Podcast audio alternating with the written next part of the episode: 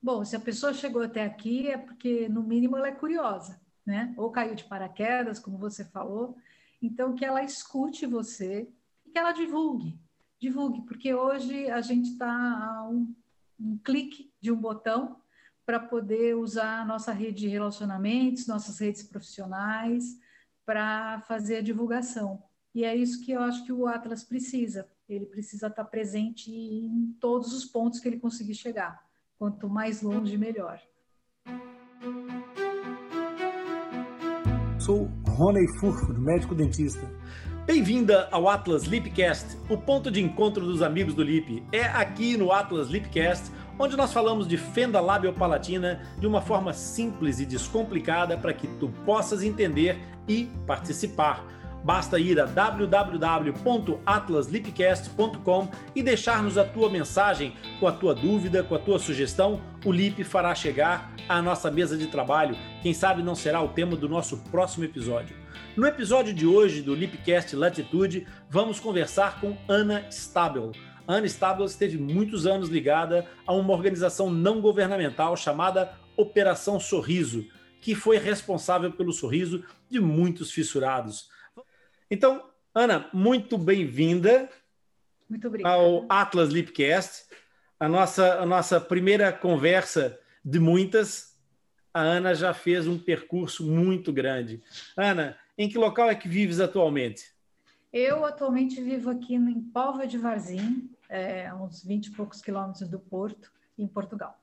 Em Portugal. E, e, é uma cidade de praia, não é? Uma cidade é. litorânea é, na verdade, um dos pontos turísticos de Portugal. Tu estás a gostar? Há quanto tempo é que estás aí?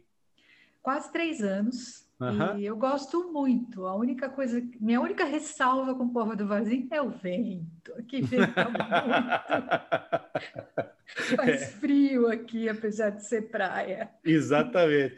E a água também não é propriamente convidativa para o banho. Nunca entrei na água. Não? não. que sorte!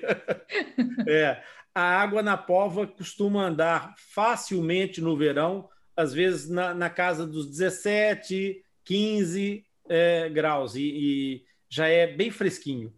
É. Vou na piscina aquecida aqui, que tem um complexo da prefeitura. Natural de onde, Ana? Muito bom. Eu sou de São Paulo, São, São Paulo, Paulo sou totalmente paulista.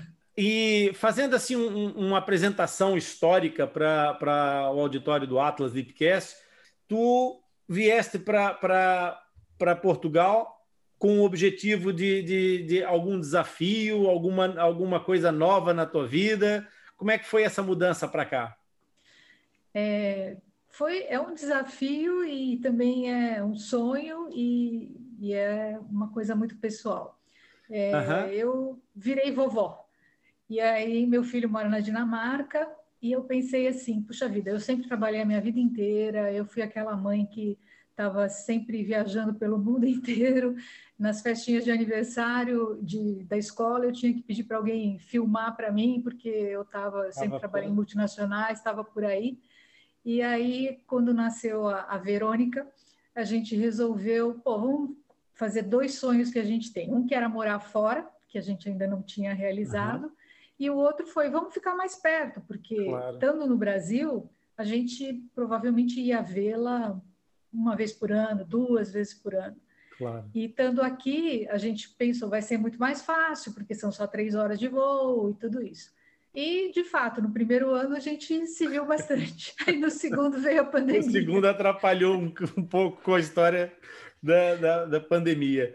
Exato. Por falar em sonho, Tu tinhas algum sonho, assim, em termos de, de, de quando eras jovem, é, adolescente, tinhas algum plano, algum projeto de vida, alguma coisa que tu desejasse muito é, buscar, correr atrás?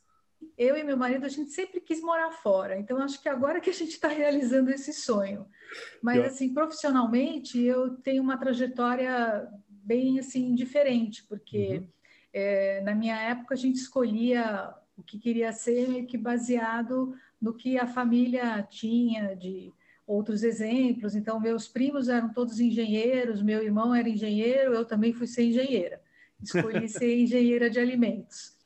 E quando chegou no último ano da faculdade, eu vi que não era aquilo que eu queria. Eu não queria trabalhar na indústria.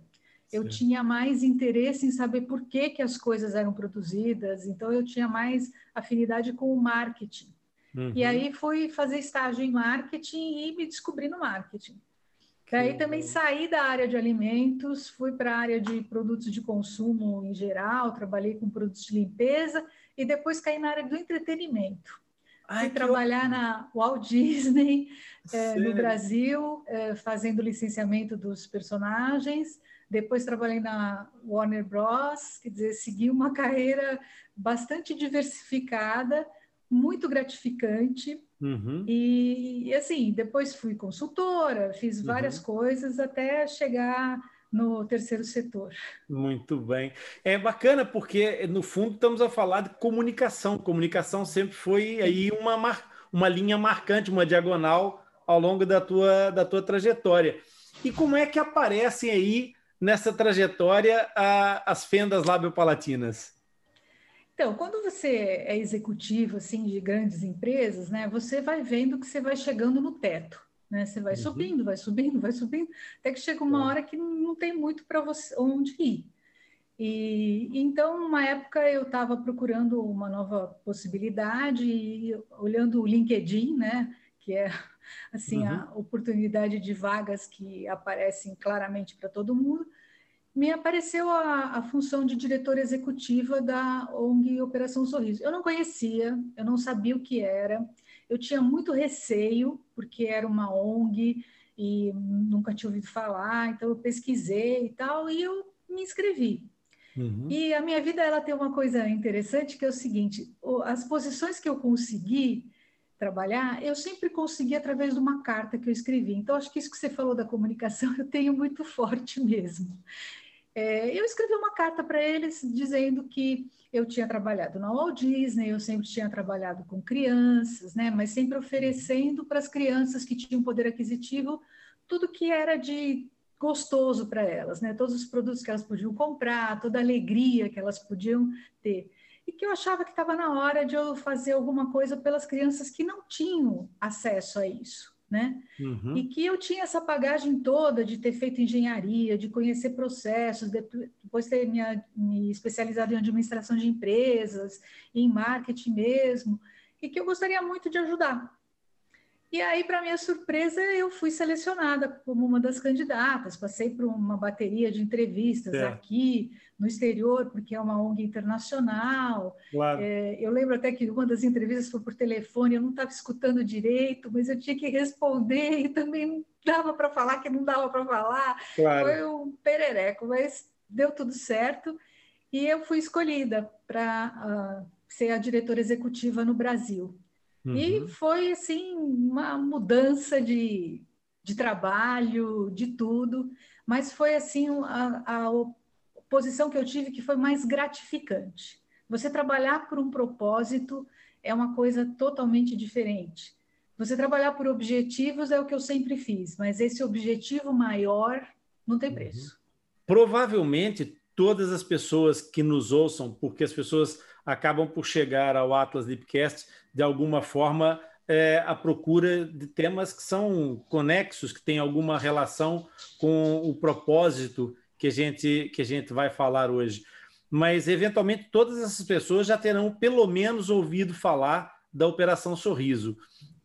Para quem eventualmente cai aqui de paraquedas e não conheça a Operação Sorriso, ou que não tenha tido nenhuma informação sobre o que é, como é que tu apresentarias o que é o projeto, o que é a Operação Sorriso, para aquelas pessoas que não sabem? Uhum. A Operação Sorriso é uma ONG internacional. Ela foi criada por um médico plástico e a sua esposa enfermeira, onde eles participaram uma vez de uma missão nas Filipinas, uma missão humanitária que tinha esse propósito: ir e operar as crianças que tinham fissuras. É, só que quando eles terminaram essa missão, eles viram que ainda tinha uma fila enorme. Então, eles combinaram de voltar uma outra vez, é, só que dessa vez com outro grupo, uhum. voltaram mas que nada, a fila não diminuía, porque nada. quem tinha sido operado voltava para suas casas, contava que tinha sido operado, as pessoas viam o resultado e contavam para outros, e assim, no boca a boca, aquela fila era interminável. Certo. Então, depois dessa segunda vez, a, a dona Cat, né, a mulher do senhor Bill Magui, ela disse para ele: não, a gente pode deixar isso assim, porque se a gente não vier e operar essas pessoas, quem vai vir? E aí eles resolveram fundar a Operação Sorriso. Hoje a Operação Sorriso, ela é, sempre foi baseada só em trabalho voluntário. Então, uhum. são, é a maior ONG de trabalho voluntário médico do mundo, certo. e são mais de 3 mil, 6 mil voluntários, eu acho que são hoje. Cura. E você tem médicos uh, cirurgiões plásticos, você tem médicos anestesistas, pediatras, você tem dentistas, fonoaudiólogos, você tem psicólogos, você tem é, fotógrafos, porque precisa ser tudo documentado, uhum. e você tem as outras pessoas que são de documentação médica, e você tem enfermeiras. Então, assim, eles, a gente monta uma equipe que viaja para esses lugares remotos, faz parcerias com o governo para utilizar os hospitais, leva todos os equipamentos e todos os suprimentos médicos, porque imagina, você vai para um hospital, seja em qualquer lugar do mundo que tenha necessidades assim, ele não vai estar preparado. Ou claro. você também não pode usar os recursos que estão lá e deixar aquelas pessoas é, sem os recursos. Então, é, é, um, é, uma missão mesmo hercúlea de você isso. organizar tudo isso, conseguir todas essas coisas, depois organizar toda a documentação desses profissionais e levar até esse local. E aí, nesse local, você precisa divulgar que vai acontecer essa operação, que é super complicado, dependendo dos locais, são as formas claro. mais inusitadas. É, são cartazes que você coloca em tudo quanto é poste, quando você coloca nas estações de, de trem, nas estações de ônibus, nas estações de barco, depende do local, é o que você faz. Você vai para as rádios, vai para as televisões, é, você vai para os líderes comunitários, é, é uma experiência incrível para você trazer as pessoas. E aí, num primeiro dia, você faz uma triagem dessas pessoas. Por quê? Uhum. Porque, obviamente, ninguém pode operar ninguém que você não conhece, né, clinicamente. Claro. Então, se fazem exames laboratoriais de todas as crianças, todas as pessoas que aparecem lá, porque muitas vezes aparecem pessoas adultas, né? A gente já teve pacientes no Brasil de 70 anos, e você elas passam por todas as consultas das, dessa multidisciplinaridade. Uhum. E aí esse prontuário faz com que você tenha um panorama geral de todos os doentes que estão ali e eles são classificados por prioridades. Como, uh, não sei se todo mundo sabe, mas assim, a, as uh, fendas palatinas, elas têm um cronograma de cirurgias, né? Então, é um protocolo. o lábio é operado a partir de seis meses, depois de dois anos e tal. Então, uhum dependendo da criança e da idade, como ela está, e principalmente da condição de saúde, você eh, elege ela para ser operada naquela missão ou não. Uhum. Muitas vezes a gente descobria crianças que tinham outras uh, doenças, né? Então, tinham claro. um problema no coração, muita desnutrição, né? É, teve um ano, 2015, eu acho, que eu fui para Fortaleza e a gente recebeu 70 bebês. Meu 70 Deus. bebês com fissura. Eu fiquei assim apavorada, era meu segundo ano na Operação Sorriso. Uhum. Aí eu perguntei para o pessoal do hospital, gente, mas por que tanto bebê? Né? Eu não, não esperava isso. E aí me explicaram, é por causa da seca. A seca já vem aqui há muitos anos, em seguida. E aí, com a seca, vem a desnutrição. Com a desnutrição da mãe, Baixo acontece peso a fissura, é um fissura. dos fatores, né? Então é isso. Então, elencando essas pessoas, então imagina, não era só chamar essas pessoas para a cidade. Além de chamar as pessoas para a cidade, você precisava arrumar alojamento para essas pessoas. Claro. Claro, porque elas vão ficar ali, elas vieram de outros lugares, e as pessoas vinham dos lugares mais longínquos. Uhum. É, depois de um tempo, eu instituí um, uma coisa que achei, uh, um quadro que a gente colocava na missão, e a gente colocava quantas horas a pessoa demorou para chegar e de que uh, meios de transporte ela chegou. Uhum. Então era interessante, porque a gente tinha gente que vinha de avião, porque tinha gente de posses mesmo, mas o acesso à cirurgia era tão difícil que vinha de avião. Tinha gente que vinha de caminhão, tinha gente que vinha de carro, tinha gente barco. que vinha de barco, de jegue, de, de tudo, até de bicicleta. A gente já teve um paciente que veio de bicicleta. Nossa Senhora! Então, é muito incrível, assim, como as pessoas se deslocam. E como ficou sabendo? Então, ficou sabendo porque viu na televisão ou porque a tia viu e aí falou com o sobrinho que morava muito em outro estado e pediu para vir. Né? Então, é uma comunicação, é uma rede mesmo que se Exato. cria de boa vontade que é maravilhosa. Então, além do, do alojamento, você precisa prover alimentação, uhum. porque as pessoas estão lá e elas são sem recursos, né? Então, você tem que prover alimentação. E não é só o lado dos pacientes, tem o lado dos voluntários também, porque você está levando 60 voluntários que precisam estar tá bem dormidos, bem alimentados, para poder desempenhar o seu melhor, não é? Então, também é outro lado que você tem que ver. Então, a gente tinha parcerias com companhias aéreas, a, que aqui é parceira da TAP, era nossa grande parceira para transporte dos passageiros. É, são vários, vários doadores. Nossa, muita gente que fazia parte disso para poder, porque são operações muito caras, né? uhum. né? Laboratórios grandes que doavam é, remédios e tudo isso. É, aí depois desse primeiro dia de triagem, no segundo dia era quando a gente comunicava uh, quais tinham sido eleitos. E aí você, para uma semana e geralmente quatro salas cirúrgicas, né? Porque também não vale a pena você fazer um esforço desse para operar em duas pessoa. salas. Claro. Então, tinha que ser uma coisa grande também. Quatro salas, aí você tinha uma lista de 60, 70 pacientes, porque dependendo da complexidade da cirurgia, claro. é o tempo. Então, imagina, é tudo cronometrado.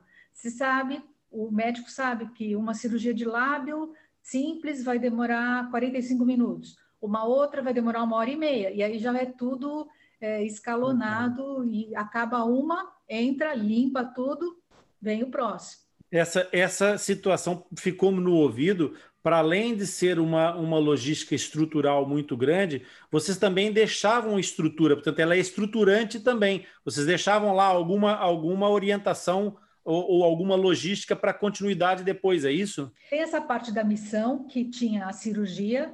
Uh, no dia era uma coisa de estadia de uma só noite. No dia seguinte, a criança recebia alta, mas ela ficava no alojamento por uma semana, porque depois de uma semana tinha a consulta de acompanhamento. Uhum. E aí a gente voltava seis meses depois para a próxima consulta para ver como estava a cirurgia. Claro que na volta a gente ia, um funcionário da ONG ia um médico para acompanhar e o um médico local. Porque claro. uma das coisas que, como você estava falando, é estruturante, é que as missões elas serviam também como uma parte educacional, uhum. não só das pessoas que trabalhavam na cidade, então a gente convidava enfermeiros e fazia uh, formação com eles, às vezes formação de treinamento básico de saúde, às vezes treinamento sobre fissuras mesmo, e também convidava médicos para participarem, para serem observadores durante a, a missão e também com o intuito de uh, angariá-los para serem voluntários. Né? Uhum. Então, esse fato era muito importante e, de fato, a gente depois sempre tinha outras pessoas que se voluntariavam e iam para outros locais. É. Mas a gente conseguia angariar voluntários em todos os lugares que a gente lado. ia. A gente também levava muitos residentes. Então, os uhum. residentes que estavam fazendo residência em cirurgia plástica, em anestesia, em todas as, as especialidades que a gente tinha, é, iam também, já, a gente já tinha vagas para eles, porque era a nossa forma de formar os próximos cirurgiões, né? os próximos profissionais é, que iam atuar nessa área. Então, Sim. isso também era muito bom, porque foi isso que possibilitou que a gente abrisse o primeiro centro em Porto Velho.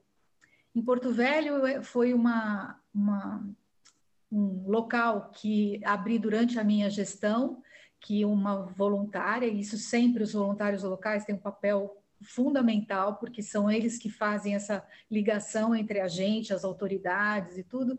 Então, a nossa voluntária local, a Maria José, ela conversando sempre, ela trabalhava na, na prefeitura, no governo, como uh, enfermeira, fez essa ligação toda, então a gente foi, fez uma missão, fez duas missões, e a gente tinha um, é, um residente que fazia residência no Rio de Janeiro, com um médico também voluntário nosso, e ele, quando se formou, queria voltar para lá. Então, uhum. essa foi a, a, a, assim, a junção das coisas. Ele voltou e a gente conseguiu uma parceria com o governo de instituir uma, uma, o NIF, que chama, né? o Núcleo de Fissurados. E então ali tem uma consulta multidisciplinar e ele já operou em dois anos 29 crianças. Para as pessoas que estão ouvindo aqui de Portugal, tu falaste em Porto Velho e, e para, para os brasileiros talvez possa ser só por si elucidativo. Mas para as pessoas de Portugal, de Angola, de Moçambique, de Timor, Porto Velho é no interior do Brasil. E quando se fala interior do Brasil, de um país com dimensões continentais, é muito é difícil das pessoas imaginarem essas distâncias. De São Paulo, que é onde toda a gente situa mais ou menos o Brasil, São Paulo, Rio de Janeiro, de São Paulo a Porto Velho, nós estamos a falar de mais ou menos que distâncias?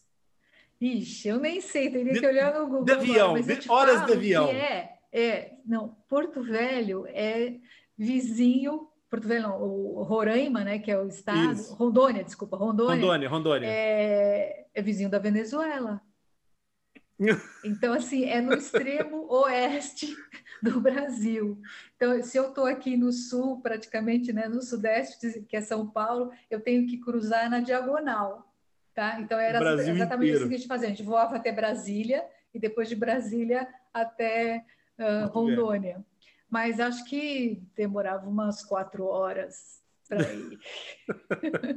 é atravessar a Europa inteira, praticamente, é. né? É, e assim, se quisesse de carro, então acho que eram uns três dias.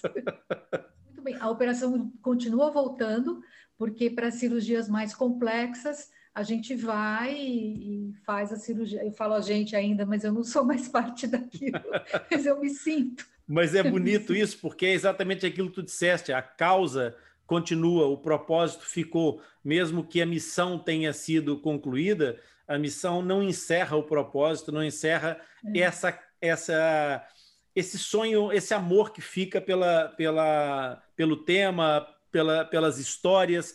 E é exatamente desse, dessa, desse momento que eu queria falar contigo. Tu disseste, eu não conhecia a Operação Sorriso, de repente tu vais candidata para um cargo, descobres a Operação Sorriso. É, o que, que te surpreendeu, o que, que te causou, o que, que te te amarrou a essa causa quando, quando tu chegaste e descobriste o que era a Operação Sorriso? Tu esperavas transformar vidas de famílias? O que é que, que, é que te passou pela cabeça? Qual foi o teu insight nessa altura? Foi exatamente isso. Foi ver que com uma cirurgia que demorava 45 minutos no caso do lábio, você mudava a vida da criança, você mudava a vida da família, você mudava a vida da comunidade. E como eu sempre fui ligada muito em crianças, para mim, eu olhava assim, eu sempre falava, é você pegar a criança e colocar ela no caminho certo. Aí ela vai ter o futuro que ela quiser. Uhum. Porque é isso, o futuro é cheio de possibilidades. É você que escolhe. Mas o pior é você ter uma barreira. E como eu sempre fui assim para mim, eu não aceito não, eu não aceito barreiras. Então, uhum. essa era a minha maior gratificação. É saber que você estava pegando. E aí, são tantas histórias, sabe?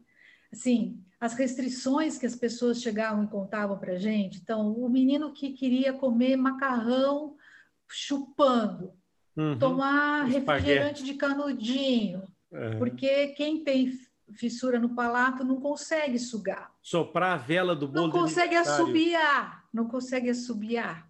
E uhum. aí você opera essa criança e seis meses depois você vê ela assobiando. É. Sabe? aqueles que chegavam lá escondendo o rosto, de cabeça baixa, e que aí no dia seguinte se olhavam no espelho e falavam. A mãe falava: Não é meu filho, ele ficou lindo, é outro. É. Sabe? E, e, é uma coisa simples que, puxa vida, já deveria, né? já deveria ser assim: nasceu, a mãe já recebe a orientação e fala: Você vai fazer isso, isso, isso, e ele vai ficar bom porque não é uma doença, uhum. é uma deformidade corrigível. Exatamente. Né? É, eu entrevistei uma, uma mãe de fissurado que me dizia que no final de, de, da trajetória da reabilitação, a filha teve o sorriso que ela merecia ter tido desde o começo da trajetória. Quer Exato. dizer, é, é, exatamente essa transformação e é apaixonante poder, poder, de alguma forma, participar dessa transformação. Embora quem está nesse mundo percebe que há muitas, muitos obstáculos para ultrapassar, Ana. Aquilo que tu disseste sobre, sobre as pessoas chegarem numa, numa determinada região e vocês encontrarem um número maior do que aquele que era suposto de, de, de fissurados. Mas eu acho que, para além desse problema, existe um outro problema que é, é que está relacionado com isso que tu disseste, por exemplo, de chegar uma criança já mais velha já muito depois da fase cirúrgica inicial da, da proposta, isso independente do protocolo, há protocolos que começam ao, dos três aos, aos nove meses, a, a primeira intervenção, há, há, de tudo um pouco sobre protocolos, mas independentemente do protocolo, crianças que passaram desse período sem uma queiloplastia, que é a cirurgia do lábio, já passaram do protocolo. E por que, que isso aconteceu? O que, é que foi o obstáculo maior? E assim como como a, a, a Kate e o é, Bill McGee. E o Bill é, perceberam que havia alguma coisa a fazer.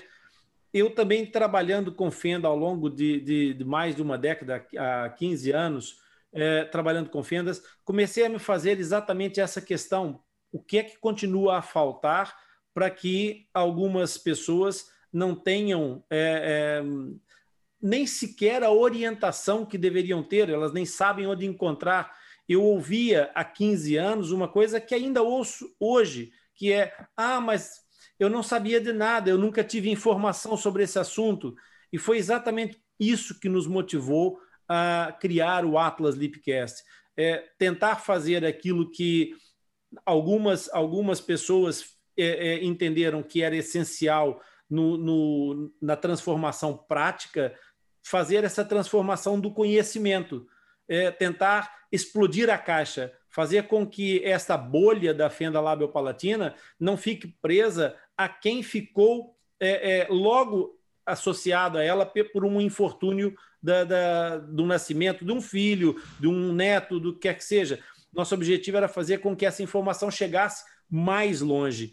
E eu não sei qual é o teu, o teu sentimento em relação a isso, mas tu sentes que falta é a informação sobre esse tema chegar mais longe. Tu achas também que, que essa que essa esta parte da, da, da, do processo ainda precisa melhorar? Eu acho sim, eu acho sim, porque era uma coisa que a gente vivenciava sempre, não só da parte do, dos pacientes, né? porque falando de Brasil, como você disse, é muito vasto, mas eu acredito que isso aconteça também na África, também na Ásia, em todos os lugares. É, não é todo mundo que tem acesso à informação. A gente sempre acha, ah, é internet, agora todo mundo sabe tudo. Não é assim. Pois é. Não é verdade. Agora, é verdade que, claro, existe a possibilidade de acesso. Então, eu acho que iniciativas como a sua só vêm a somar porque tem gente que divulga informações através do site, tem gente que divulga através de podcasts, como você está fazendo, é, tem gente que divulga através de mensagem por celular. Então, acho que tem que fazer chegar. E eu falo isso também porque a gente constatava que muitos profissionais de saúde, principalmente as enfermeiras, mesmo médicos, não tinham, eles ouviram falar disso na faculdade, mas não tinham informação aprofundada. Então, tudo que pudesse chegar de informação melhor e mais qualificada, eu acho que é super bem-vindo, uhum. super bem-vindo.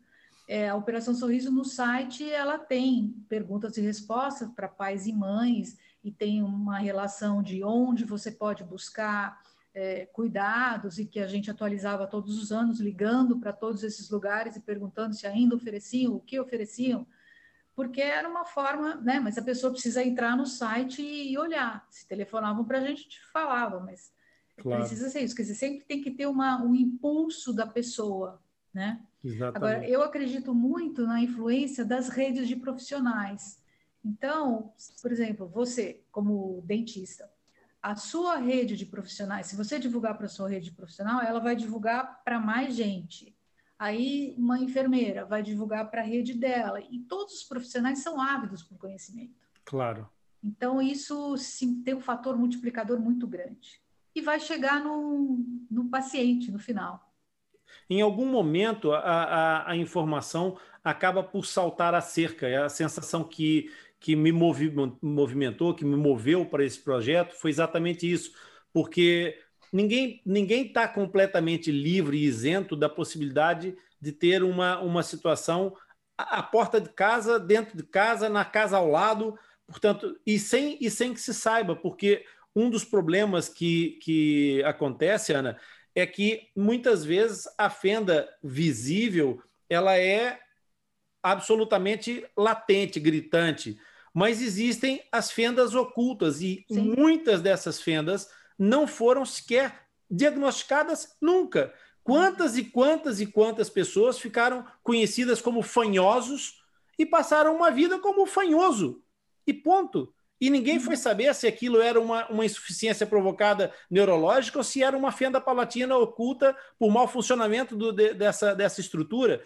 Quer dizer, quantas situações dessa natureza aconteceram e depois especialmente no caso das fendas isoladas, das fendas palatinas, a associação, a genética hoje mostra isso, que há uma associação cada vez mais evidente das fendas do palato com associações sindrômicas. Então, a hereditariedade ela estava latente, é, uma, é como se fosse uma bomba relógio que vai passando de mão em mão e, e, e um dia ela manifesta-se e aparece. Desde a tua chegada nesse mundo, qual é que foi assim na tua perspectiva, o maior obstáculo para que é, a fenda labiopalatina saísse do gueto, saísse da bolha é, e chegasse a, ao público em geral, para que as pessoas pelo menos tivessem ouvido falar, não na goela de lobo, não no lábio leporino, mas na fenda palatina como uma malformação congênita, não uma doença, não um estigma, não uma, uma coisa que não tem nada a ver. Porque depois cria-se imensos mitos, imensas coisas que não fazem sentido. Qual foi o maior obstáculo que tu achas que identificas assim como obstáculo para que a fenda labiopalatina caísse no domínio comum?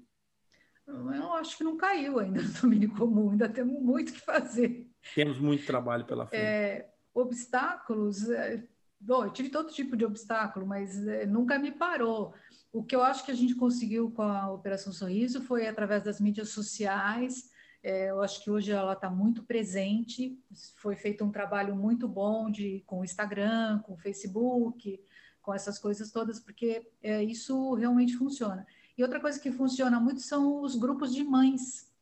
Os grupos de mães de fissurados também são instituições muito fortes e muito presentes, porque elas têm aquilo como meta de vida, né? Então, claro é muito bacana. No Brasil tem um grupo As Fissuradas, que é maravilhoso, que escreve muito bem, que protege é muito bem, divulga muito a informação, né?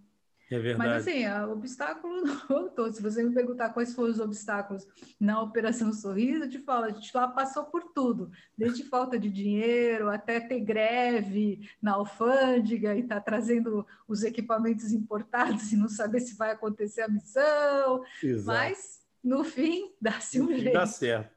É, a questão, a própria questão da sustentabilidade disso em termos econômicos, as pessoas têm um tremendo pudor sempre que se fala em dinheiro, e a gente vê tantos casos de mau uso do dinheiro público, de mau uso do dinheiro de associações, que é, depois, quando se fala em dinheiro, as pessoas associam logo a coisas erradas, mas o dinheiro é a única coisa que viabiliza todo esse processo. Sem sustentabilidade, o processo cai por terra, cai no seu, cai no seu começo, não é? É, e quando você fala de organizações médicas, então, aí a proporção é muito maior, né? E, e no Brasil, com as distâncias, mais ainda, porque você tem que se deslocar, e não dá para deslocar de ônibus, de carro, é, é avião mesmo. É é, a gente carregava 20 toneladas de equipamento, sabe? É muita coisa, não dá. Exato. Aí a gente tinha auxílio do, exército, da marinha. A marinha disponibilizava navios fluviais para trazer pacientes. Não, quando eu penso assim, olha, é maravilhoso. O trabalho assim é incrível, é incrível mesmo. É Agora, quanto ao dinheiro que você falou, eu acho que é, é uma coisa assim. É, a Operação Sorriso, ela e várias outras ONGs, hoje acho que você tem essa coisa da transparência, né? Que se você Isso. procurar no site da instituição que você tiver interesse, existem balanços auditados, existe o relatório de atividades, onde você pode acompanhar o que é feito com o dinheiro. Inclusive, na, na minha época, foi instituído um prêmio de ONG transparente e a gente ganhou esse prêmio porque a gente fazia questão disso, né? É, você tem que demonstrar o que faz. Cada missão que a gente fazia, a gente voltava e visitava os patrocinadores, mostrando como que tinha sido gasto cada dinheiro. Tinha que prestar conta mesmo. Claro. E eu acho que tem que ser assim. Tem que ser assim, com transparência. É a mulher de César não basta ser séria. É. Também precisa parecer séria, né? E aparecer e mostrar essa seriedade.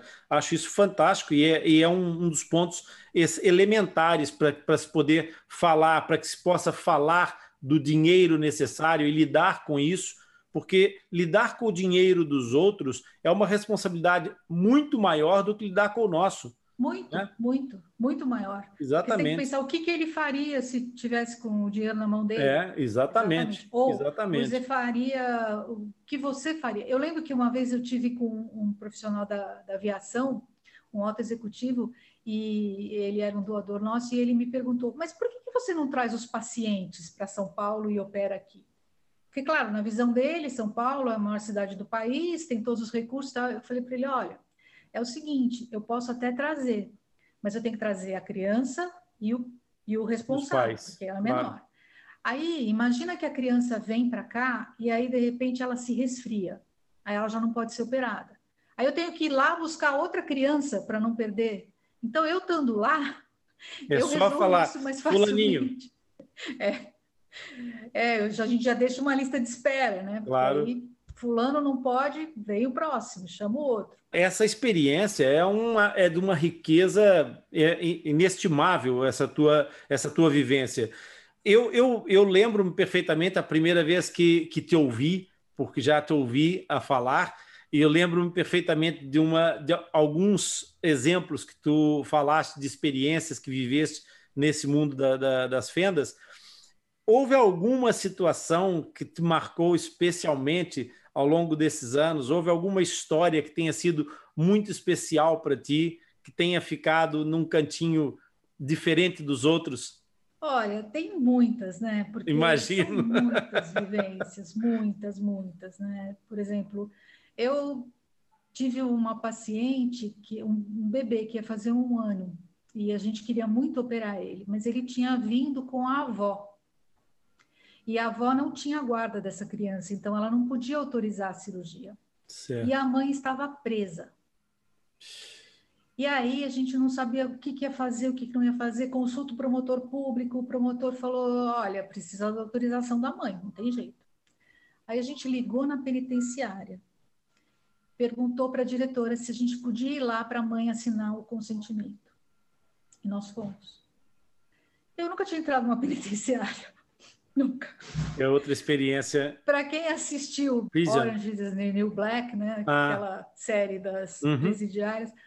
Gente, é aquilo mesmo. Aí a gente chegou lá, conseguiu falar com a mãe. A mãe veio até nós, tinha uma grade separando, tinha outras pessoas atrás dela meio que protegendo. Uhum. A gente deu a caneta Bic para ela assinar. E ao mesmo tempo me veio na mente aquela cena do da série que a caneta é uma arma, uma a gente arma. devolve a caneta, pelo amor de Deus. escreve, escreve aí com o dedo. Ah, e aí, de lá mesmo, a gente já ligou para para onde estava sendo a, a, missão e falou: pode olha, conseguimos autorização, pode operar. E aí a criança já foi operada. Mas foi assim uma coisa que eu vivenciei que eu falei: nossa, nunca imaginei que eu precisaria fazer isso. Que Exatamente. sorte que eu pude fazer isso, que sorte que essa diretora da penitenciária deixou fazer isso, porque ela podia não deixar. Claro, né? claro. Ela está com os direitos, a presidiária está com os direitos limitados. E a gente fez isso. É, no fundo, é um problema de julgamento até que não é da competência de um, de um, de um diretor é, judicial de, de, uma prisão, é de um juiz, no fundo, porque é, um, é uma questão de julgamento. E ainda bem que esta mulher julgou bem, porque não era o direito da, da, da, da presidiária que estava em causa, era o direito da criança, né? Era o direito dessa é, criança é, ter uma, uma, futuro, uma vida. Um aninho, um aninho. É, um aninho. Uma loucura. Uma loucura. E aí é isso que eu sempre foi uma coisa que me marca muito e me deixou muito feliz. A gente restituiu no caminho certo essa criança que a partir de um ano então ela ia ter uma vida normal. Ter uma oportunidade de viver como as outras crianças. A, a, eu, numa, na, numa das minhas entrevistas, eu entrevistei a, a Thelma Brosco, Thelma Vidotto Brosco, que é cirurgiã no Centrinho há mais de 30 anos, em Bauru, no estado de São Paulo, e a Thelma dizia que aquilo que os pais querem é que os seus filhos sejam iguais aos outros. Exatamente. Tenham as mesmas oportunidades. No fundo, esse é o grande desejo dos pais, né? Exatamente uhum. dar aos filhos o mesmo, o mesmo tipo de oportunidade que as outras crianças têm na vida. Ana, ficou algum sonho por realizar nessa trajetória da, ligada à fenda labiopalatina? Ainda Ainda ficou alguma coisa por fazer? Ah, com certeza, muita coisa por fazer. Eu deixei muita coisa encaminhada, vieram outros diretores, estão seguindo a vida.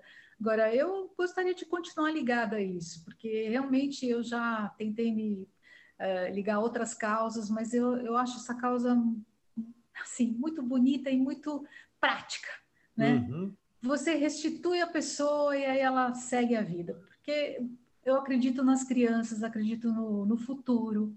E, e, elas precisam disso, precisam ser colocadas no trilho certo. E é isso que eu gostaria de continuar fazendo.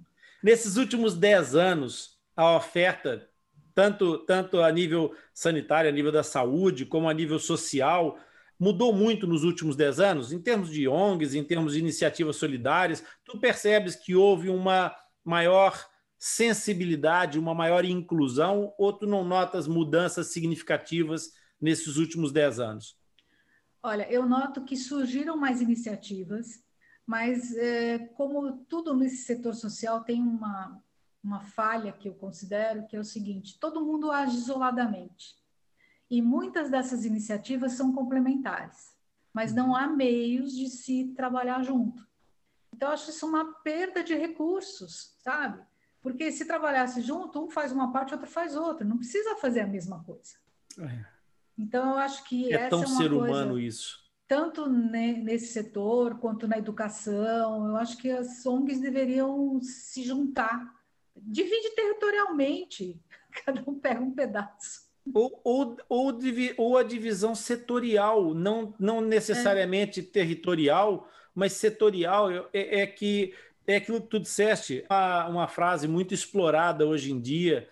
Quem quer ir depressa vai sozinho, quem quer ir longe vai acompanhado, vai em equipe. E a equipe é exatamente isso, é integrativa, é, e é tão importante essa integração.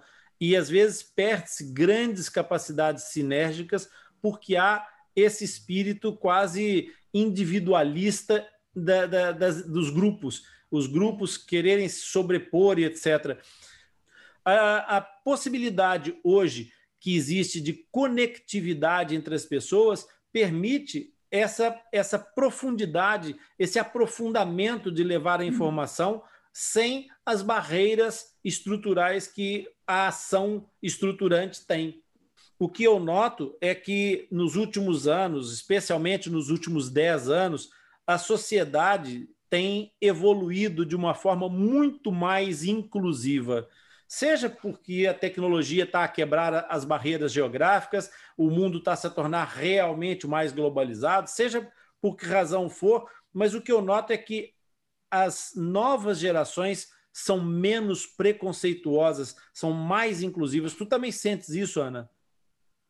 Sim, sinto. Sinto, senti através dos meus filhos e a gente vê isso na mídia, mas eu acho que é um papel da família é, perpetuar esses valores né, e da escola de trabalhar isso, porque o primeiro grupo social que a criança vive é a família e o segundo é a escola. Então, isso tem que ser uma constante, né? Porque senão você não, não tem isso para o resto da vida.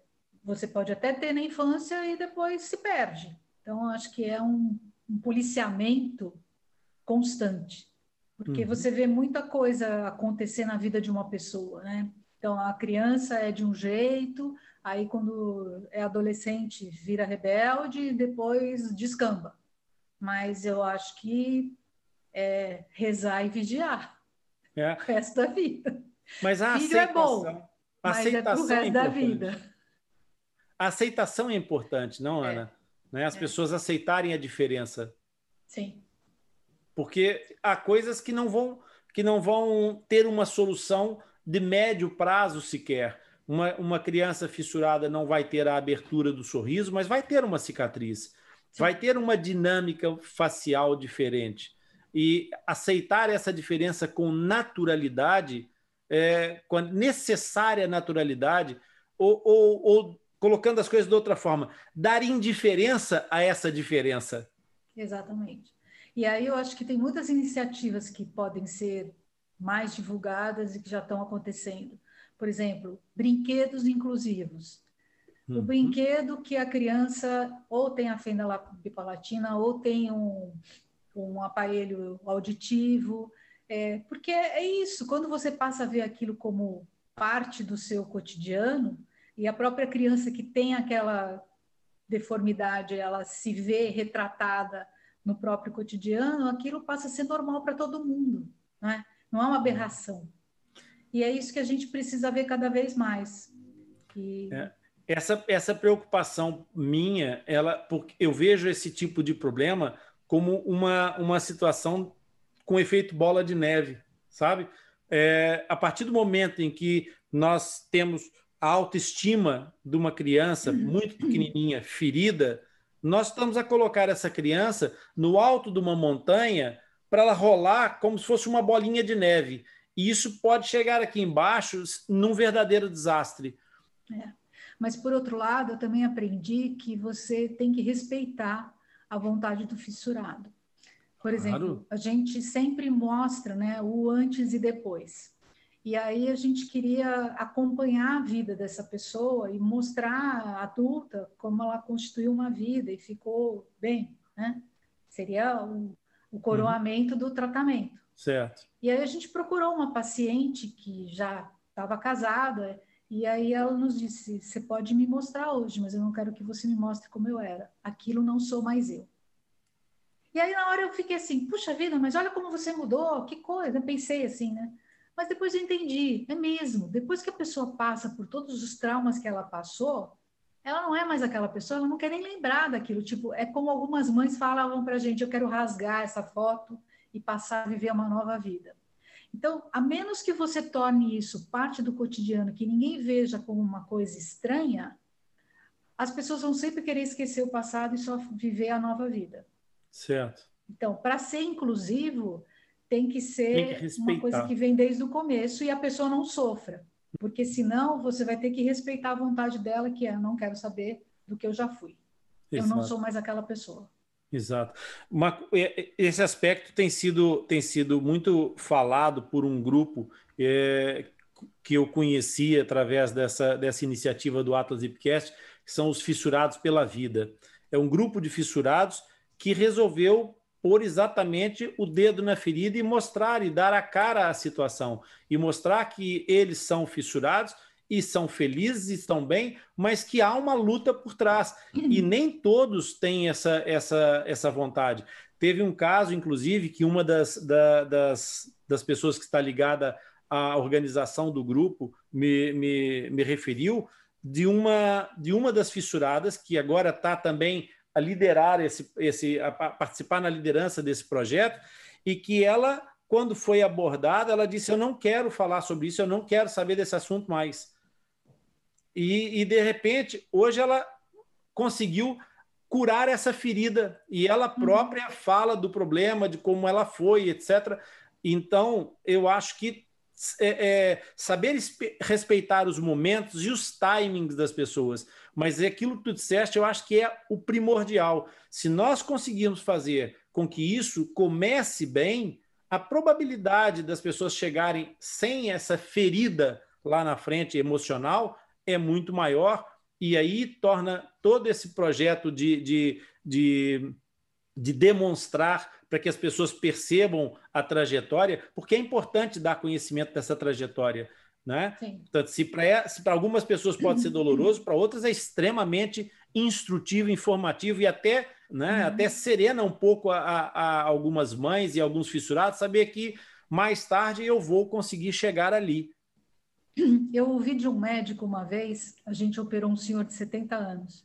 Uhum. E aí, no dia da alta dele, ele chegou para o paciente e falou: Olha, seu José, o senhor ficou lindão, hein? A sua, o seu lábio aí eu resgatei, eu arrumei. Agora, a sua alma é com o senhor mesmo.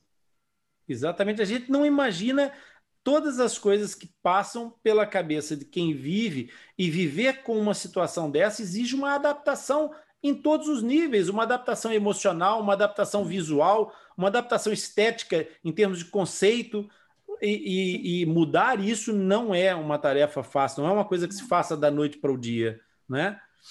Ana, como é que tu conheceste o Atlas Lipcast? Como é que tomaste conhecimento desse projeto? Eu recebi um e-mail de vocês, eu acho que daquele nosso contato, você ficou com o meu e-mail e aí eu recebi e eu comecei a seguir vocês, ver o que, que vocês estavam fazendo e tal. E, e, aí um dia você convidou uma grande amiga minha para falar, eu assisti vocês. E aí eu achei puxa, que interessante o que ele está fazendo, bacana, mais uma iniciativa para contribuir para divulgação de tudo que é que diz respeito aos fissurados. Isso vem na, de encontro àquilo que tu disseste, não é? Da, da, do fato desse elo de ligação que vai acontecendo em que um amigo encontra outro amigo e os braços vão juntando numa cadeia gigante que une todo mundo. Tu achas que para as famílias de fissurados, é, esse, esse tipo de informação mais ampla, mais generalizada, pode ter alguma importância e que tipo de importância que tu vês para as famílias que já têm é, é, uma criança fissurada receber um Atlas Deepcast pela porta de entrada? Olha, eu acho que todo mundo que está interessado em ampliar os seus conhecimentos, ou ter curiosidades, né, sobre tudo que diz respeito ao fissurado, é muito importante, porque você está ampliando o, até o tipo de informação, você está mostrando a vida das pessoas que trabalham com isso. Então, é curioso, cada um tem um tipo de vida. Eu, por exemplo, não sou da área médica uhum. e vim trabalhar com isso. Então, quer dizer, tudo é possível né? Basta que você queira ajudar. Então, essa é a mensagem, que quando você quer, vai atrás da informação, se você se interessa, segue em frente. Tu achas que dentro da, da, do propósito de levar informação, é, analisando o, o, mundo de hoje, a tua, o teu consumo de informação, é, pensando num aspecto mais social, qual é, qual é que seria a, a mídia de comunicação que, que, que tu, tu, imaginas ter maior potencial de, de, de chegada com maior profundidade para essas famílias? Eu acho que a gente tem que manter a informação em todas as mídias possíveis, porque você tem todos os tipos de público. Mas se você pensar do, nas pessoas que têm menos acesso, eu acho que o celular ainda é o que mais chega. Peguei um dado recente que 75% da população brasileira tem celular. Isso. Então é muita gente. E aí você pergunta: ah, mas aí eles não têm acesso à internet. Não é verdade. A gente fez um trabalho de uh, cadastrar pacientes e a gente ficou observando que as prefeituras sempre têm um local onde elas disponibilizam é, internet gratuita. Acesso. E as pessoas vão para aquele local para se conectar e pegar as mensagens que elas precisam. É, nós, nós fizemos essa, essa pesquisa no princípio. Um dos problemas foi tentar encontrar um melhor equilíbrio entre essa, esse peso da informação no tráfego e a qualidade da informação em conteúdo, em, em, em quantidade de informação e etc. E foi por isso que a gente optou por trabalhar com o podcast, porque o podcast tem um peso de tráfego muito menor do que o vídeo e permite um, uma, um acesso tão fácil, quase como das, das mensagens curtas, do SMS.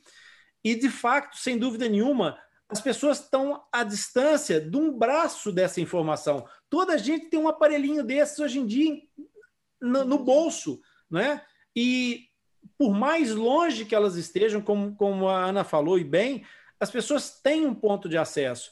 A, a necessidade que nós encontramos de complementar com os canais do YouTube é exatamente para poder depois, quando as pessoas necessitarem de mais informação ou de outro nível de informação, num patamar diferente, poder exatamente ter esse acesso. Os trabalhos desse gênero de, de, de iniciativa que nós fazemos, eles precisam ter fissurados dentro desse projeto, não acha? Acho. Acho que é, eles são o meio, o fim e o começo de tudo.